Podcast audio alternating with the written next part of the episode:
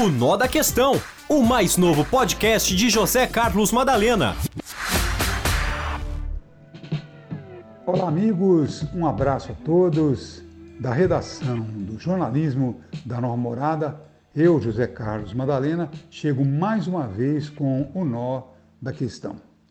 E o nó da questão está no fato de que, vejam vocês, estou vendo aí a imprensa esportiva já começando a discutir sobre o novo técnico da seleção brasileira. Claro que temos aí pela frente as eliminatórias, mas a Copa do Mundo é só daqui a três anos e meio. Lógico que temos que nos prepararmos para as eliminatórias. Mas eu pergunto, será que existe tanta urgência de se indicar um técnico já nesses próximos dias?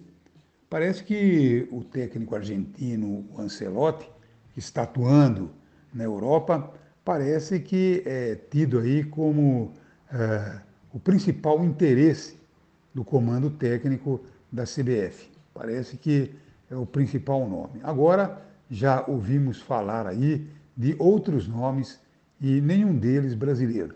Se bem que o Diniz fez aí uma é, com essa vitória contra o Flamengo, com a preparação do time do Fluminense, o estilo de jogo dado pelo Diniz ao Fluminense, coloca o Diniz também no cenário.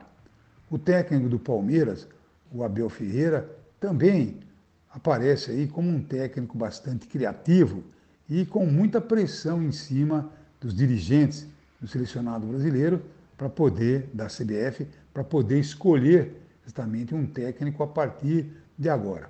Agora, nós não podemos eh, ter aí a precipitação de escolhermos alguém que não tenha a capacidade de continuar promovendo uma renovação, porque nós estamos percebendo que muitos das, que, daqueles que compuseram a seleção brasileira eh, nessas últimas duas ou três Copas já estão, logicamente, eh, fora de, de batalha, né?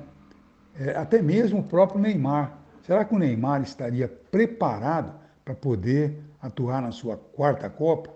Era o que muitos argentinos é, questionavam sobre Maradona.